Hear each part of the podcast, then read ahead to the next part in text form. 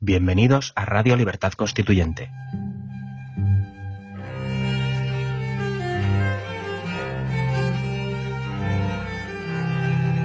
Están escuchando Los Florilegios Diarios de Trevijano.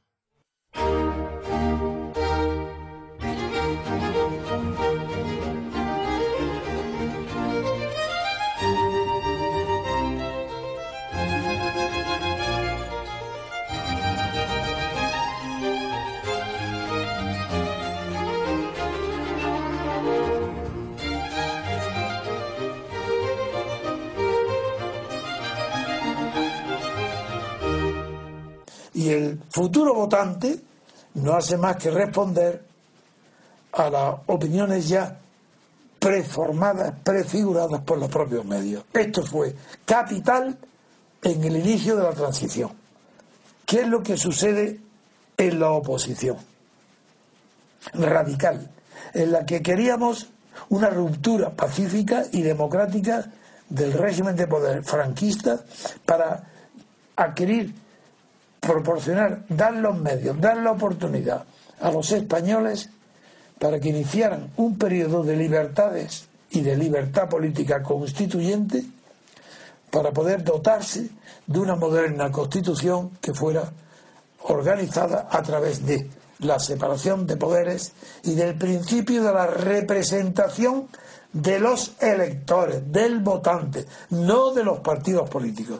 Esa es la idea clave que existía un mes antes del pacto de Suárez con la oposición clandestina.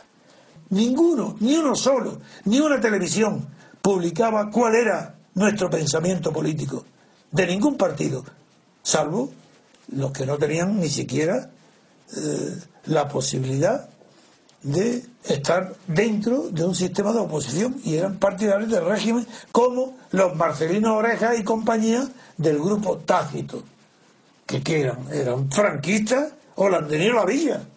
En el seno de la Plata Junta, la opinión dominante es, como no podemos hacer nada, porque no, no tenemos un solo periódico que esté defendiendo nuestras opiniones, tenemos que pactar. Ah, ¿pactar con quién? Con Suárez, que era entonces el, el jefe de gobierno, pactar. ¿Y pactar qué? Ah, no, pactar no, no, no se sabe. Ni siquiera hubo una reunión para decir qué es lo que se podía pactar. No, no. La Comisión de los Nueve acude a la Moncloa no para sabiendo lo que va a pactar, sino les basta con ser recibida, ser reconocida y ser legalizada. Ya, punto, se acabó. Eso fue todo lo que consiguió la oposición. Lo que hubo fue Sí, hubo una reforma interna al franquismo. En esa reforma no participa nadie de la oposición a Franco, sino que se aprovechan de la reforma, pero ellos no la, no la definen. ¿Y por qué vuelvo a repetir? ¿Por qué hablo de esto hoy y ahora? Porque de eso sirven la prensa y los periódicos. El argumento de Santiago Carrillo, no de Felipe González, que no necesitaba argumentos el PSOE no necesita argumentos para pactar con los que reprimen a las clases obreras, en cualquier tiempo, hasta en tiempos de Primo de Rivera. Vuelvo a decir, ¿por qué digo esto? Pues porque la conciencia de que la oposición no tenía medios de comunicación, que sus opiniones no iban a llegar a la opinión pública, eso fue el motivo de la abdicación de 30 años de combate por las libertades, fueron tirados por la borda ante el argumento de que ningún periódico defendía la ruptura democrática, que todos los periódicos querían la reforma del régimen franquista. ¿Y qué pasó en la transición? Que se incorporan a esa estrategia de reforma interior del régimen franquista todos los partidos clandestinos, incluido el Partido Comunista. ¿Y quién queda fuera de eso? Yo. ¿Y por qué quedo yo fuera? Porque previamente he sido difamado, para que yo no tuviera autoridad moral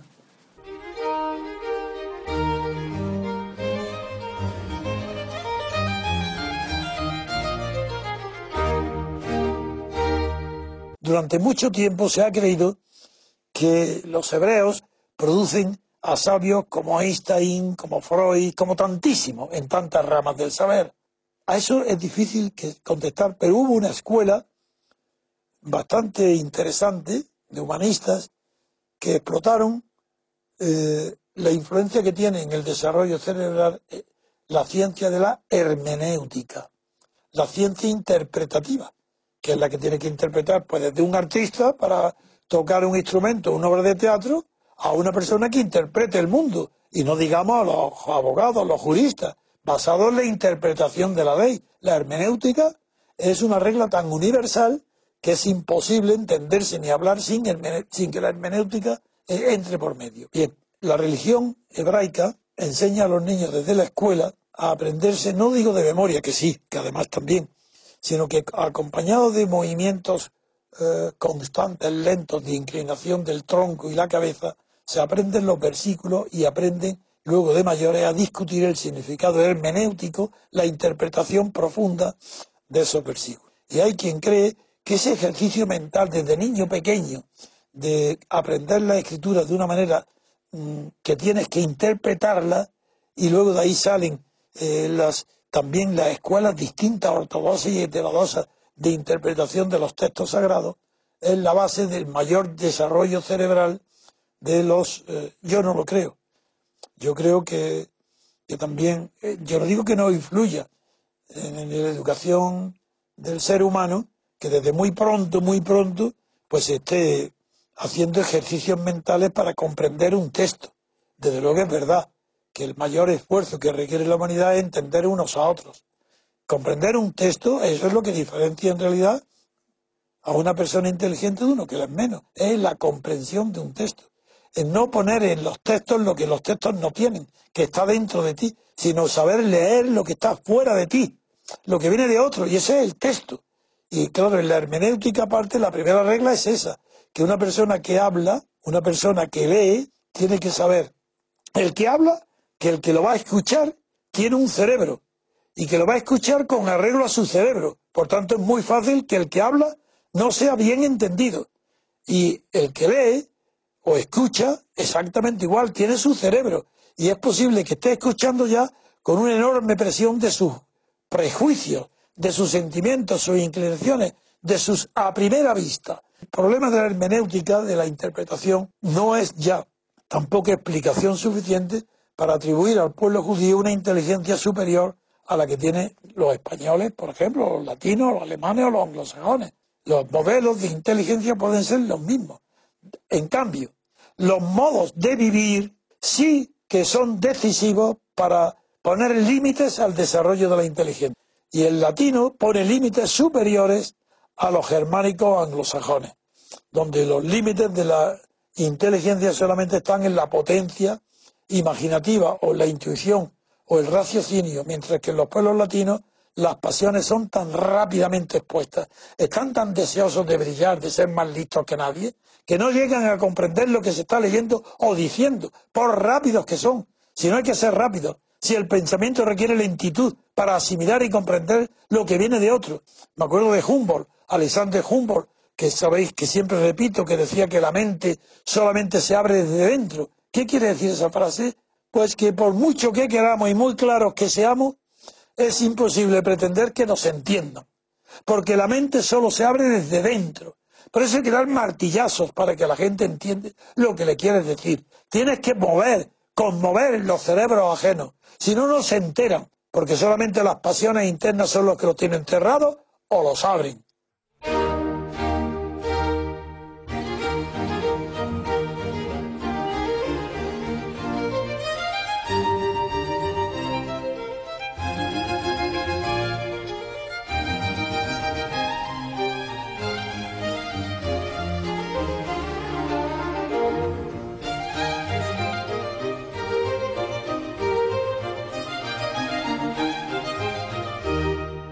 Dice, las bolsas se disparan al descontar el acuerdo. Ese es el titular. Es decir, ¿hay alguien que entienda esto en, español?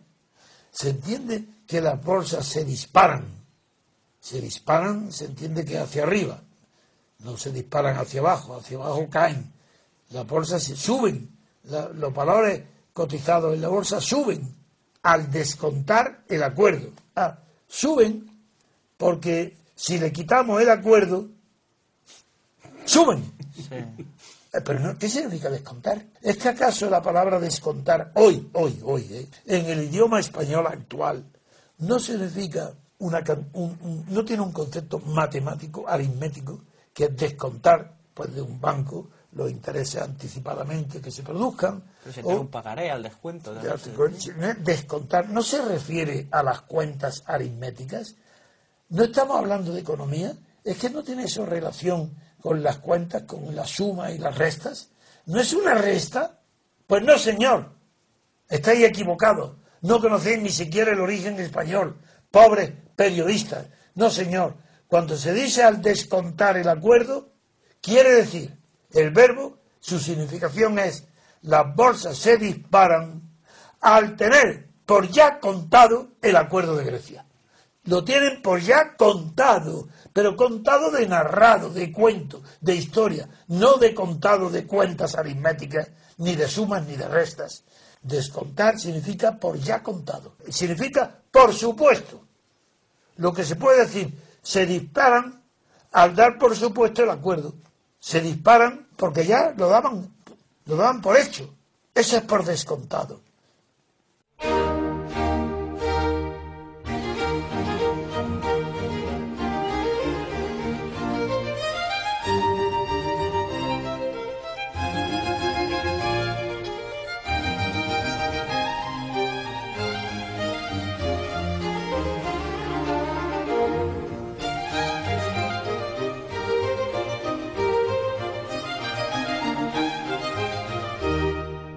Sobre el mito que implica aplicar a las elecciones lo que los alemanes denominaron una época con el Volk, Volkgeist, espíritu del pueblo.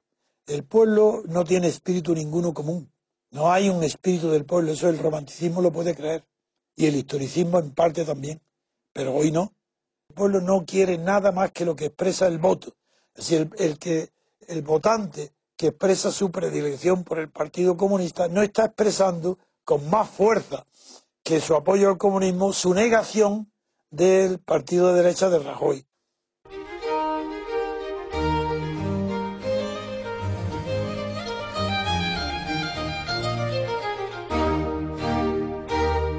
La esencia de una oración está en la acción, en el verbo. Pues hay un idioma que es el alemán, que el verbo es lo último que se dice. Es decir, hay que escuchar también, también, también, que no sabes para nada lo que está diciendo hasta que no llegue a la palabra, la clave, que es la última de todas, que es el verbo. Eso claro que educa a saber escuchar. Entonces educa a que es más difícil que un alemán se equivoque cuando alguien le da una orden que otro. Por eso el pueblo alemán es tan ordenado y tan fácil de gobernar, porque saben escuchar. Y saber escuchar, igual que conduce en Alemania por otras condiciones a un pueblo a la esclavitud permanente porque sabe escuchar perfectamente que si no obedece lo que le dicen va a tener castigo y esos pueblos son más fáciles de gobernar que ninguno. En cambio tiene la ventaja para el pensamiento de que esos intérpretes alemanes pueden llegar a ser verdaderamente más profundos que los otros pueblos con otro idioma para llegar al meollo de la cuestión investigada. También los alemanes exageran el valor de la hermenéutica, porque ahí tenemos, por ejemplo, la escuela de Husserl, uno de ellos, Gadamer, el filósofo Gadamer, que es el que más lejos ha llegado con la hermenéutica, siendo su lenguaje un lenguaje dificilísimo, abstracto y pedante, pero Gadamer, junto con Riquet, el francés, que esto es más difícil que un francés cometa ese error, llegan a hablar de la hermenéutica, que significa interpretación creadora.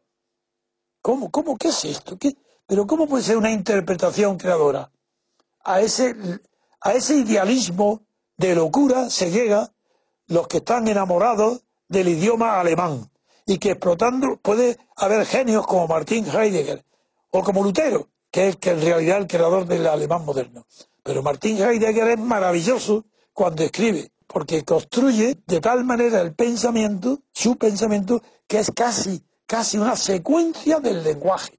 A diferencia de Ortega, porque Ortega y Gasset es tan brillante y nos pareció tan brillante porque imitando algo el estilo de Martin Heidegger, también coge una palabra y va añadiendo a esa palabra una frase y a esa otra otra y le da una brillante retórica que parece creadora, pero la diferencia es que la diferencia es que Ortega es retórico, mientras que Martín Heidegger no. Martín Heidegger utiliza esa habilidad del conocimiento de la palabra, del lenguaje y la etimología para llegar al fondo. Y Ortega la utiliza para llegar a la superficie, para brillar, para aparentar brillantez. Esa es la diferencia entre una hermenéutica y otra.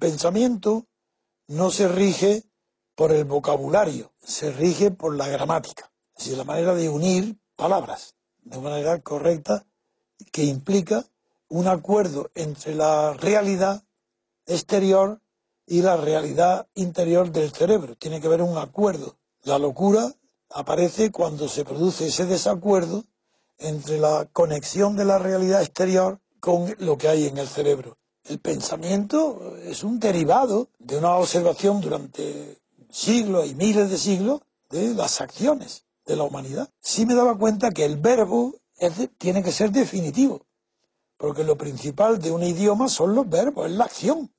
Tenemos que compararnos para entender lo que implica el lenguaje con relación al pensamiento con los animales.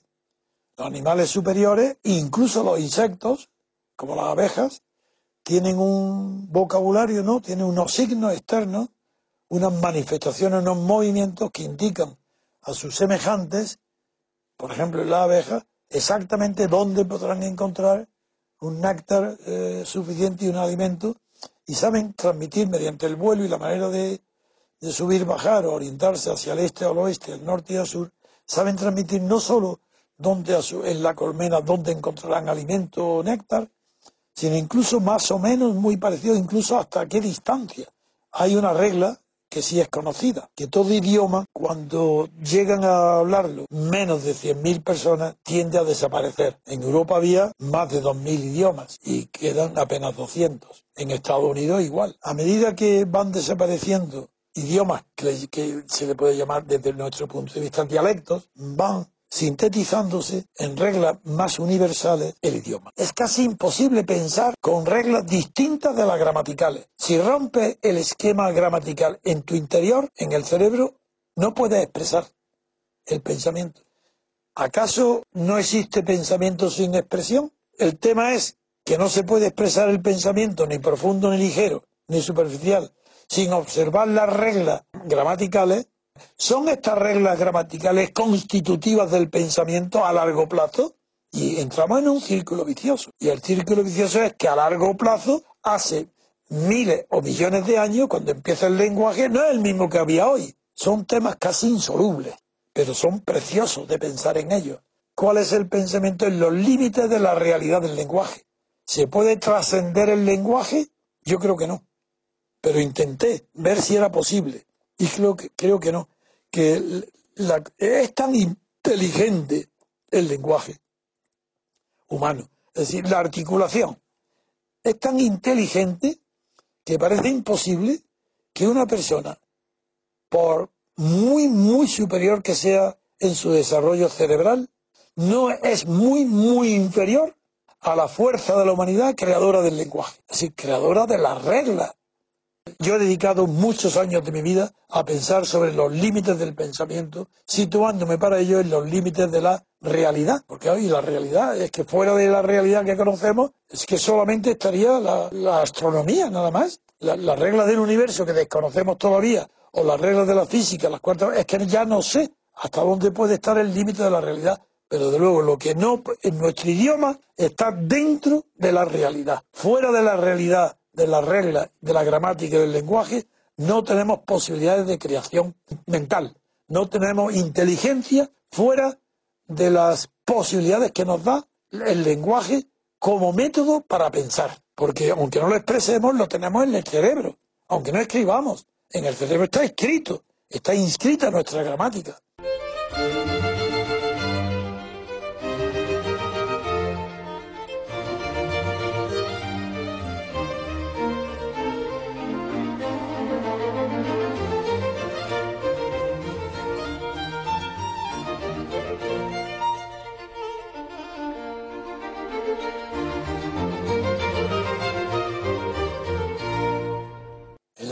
No es cateto de ninguna manera por la fonética, por la manera de hablar, de pronunciar.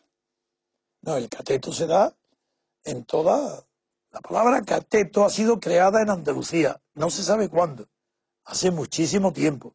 Y ya eh, en el propio en, el propio idioma griego existe la palabra con un significado distinto, no como ahora. Ahora significa palurdo, campesino. Desde luego, es también un patán. Y claro, hay quien piensa que por de, de formación cacofónica, pues el pateto es el patán que de patán pasó pateto y a cateto, pero no es muy nada seguro. Esas son siempre suposiciones no probadas. Yo creo que el cateto es una palabra preciosa para designar al que tiene una cultura exclusivamente campesina. Y dentro de que tenga una cultura campesina tampoco es una persona que piense por sí mismo, sino que repite eh, frases oídas desde mucho tiempo y no sabe aplicarlas continuo. Entonces, cateto va también, no solo va eh, la forma de hablar cateta porque expresa con vulgaridad y tosquedad eh, su pensamiento, sino que también va unido a una forma de vestir, eh, de, de, hablar, pero no la fonética, sino de la, la, manera de acentuar las palabras distintas, se distingue enseguida del tipo medio andaluz de la provincia que sea, porque no habla lo mismo en Cádiz que en Granada ni en Sevilla tampoco se habla igual que en Almería. Si no es, no es Andalucía toda. Esos son ya convenciones administrativas y políticas. Pero naturalmente, con naturalidad, los habitantes de Andalucía hablan fonéticamente de un modo distinto y sobre todo la entonación. La entonación malagueña y de gaditana puede ser una entonación alegre, casi cantarina. La de Granada es triste, que de, con un deje que no termina, como parecida a la de Jaén, y también algo de Extremadura, pero todas son variantes fonéticas que no afectan para nada ni a la inteligencia, ni mucho menos a lo contrario que a Cateto, que sería un hombre cultivado, refinado, de ciudad, ciudadano. En realidad, cuando se habla de Cateto, se está pensando en el campo. Y, no es, y es cierto que en las grandes ciudades el número de palurdos es muy superior al del campesinado, porque el campesino tiene una educación natural muy profunda, muy buena, y es porque está, su modo de pensar está adecuado, hablo del campesino de verdad, sus padres, sus abuelos, son personas inteligentes, muy inteligentes, porque no salen de los ritmos de la naturaleza. Y también están educados en que cada época, cada estación tiene su fruto, está todo a la sazón, y esas personas jamás son catetas porque son muy inteligentes. Adecúan sus ritmos de vida a los ritmos de la naturaleza. En la ciudad esto es imposible. Se pierde la visión. Entonces hay más esto quiere decir que hay muchísimos más catetos en la ciudad que en los pueblos eh, campesinos, que en los agricultores. El cateto, donde más se nota enseguida que una persona es cateta es justamente en la ciudad. Eh, y, y, se da no, en las clases elevadas no. Por ejemplo, los aristócratas de antiguos pueden ser decadentes, pero nunca catetos, porque su forma de expresión es elegante, aunque sea decadente, que ya no tienen fuerza, no tienen temperamento. En cambio, el cateto puede ser viejo, joven y de edad media, porque el cateto es una visión muy corta de la vida. Cateto es el que presume del casino que tiene. Pero hay muchos catetos que están orgullosos que creen que su casino es el mejor de España y del mundo. Esos son catetos. Cateto es el que no entiende el mundo, no sabe dónde está, no sabe qué posición ocupa con relación al resto del mundo. En un andaluz, generalmente, el andaluz ha sido invadido con tantas, tantas civilizaciones distintas, desde los tartés, antes desde los, de los fenicios, griegos, romanos, han pasado tantas civilizaciones, tanta cultura por Andalucía, que es dificilísimo encontrar catetos en Andalucía. La verdad es que yo no recuerdo, mira que he vivido un tiempo primero en Cádiz, luego en Granada, y yo no recuerdo en Granada haber visto ni convivido con catetos. Y desde que estoy en Madrid es al contrario. Es rarísimo que me encuentre en una reunión un poco numerosa donde no me tropiece con una mayoría de catetos, que no, un porcentaje alto de catetos, porque no saben dónde están, no saben, se creen que es el ombligo del mundo, o se creen que no saben lo que es España. En Andalucía no. El andaluz es muy listo. No digo que sea más inteligente, ni mucho menos más culto, pero el andaluz normalmente es muy listo, muy despierto. Y el cateto es aquel que no sabe ni dónde está, ni a qué categoría social pertenece, y mete continuamente la pata. Esa es la definición del patán. Meter la pata. El cateto mete la pata, no. Está siempre dentro, fuera del tiesto.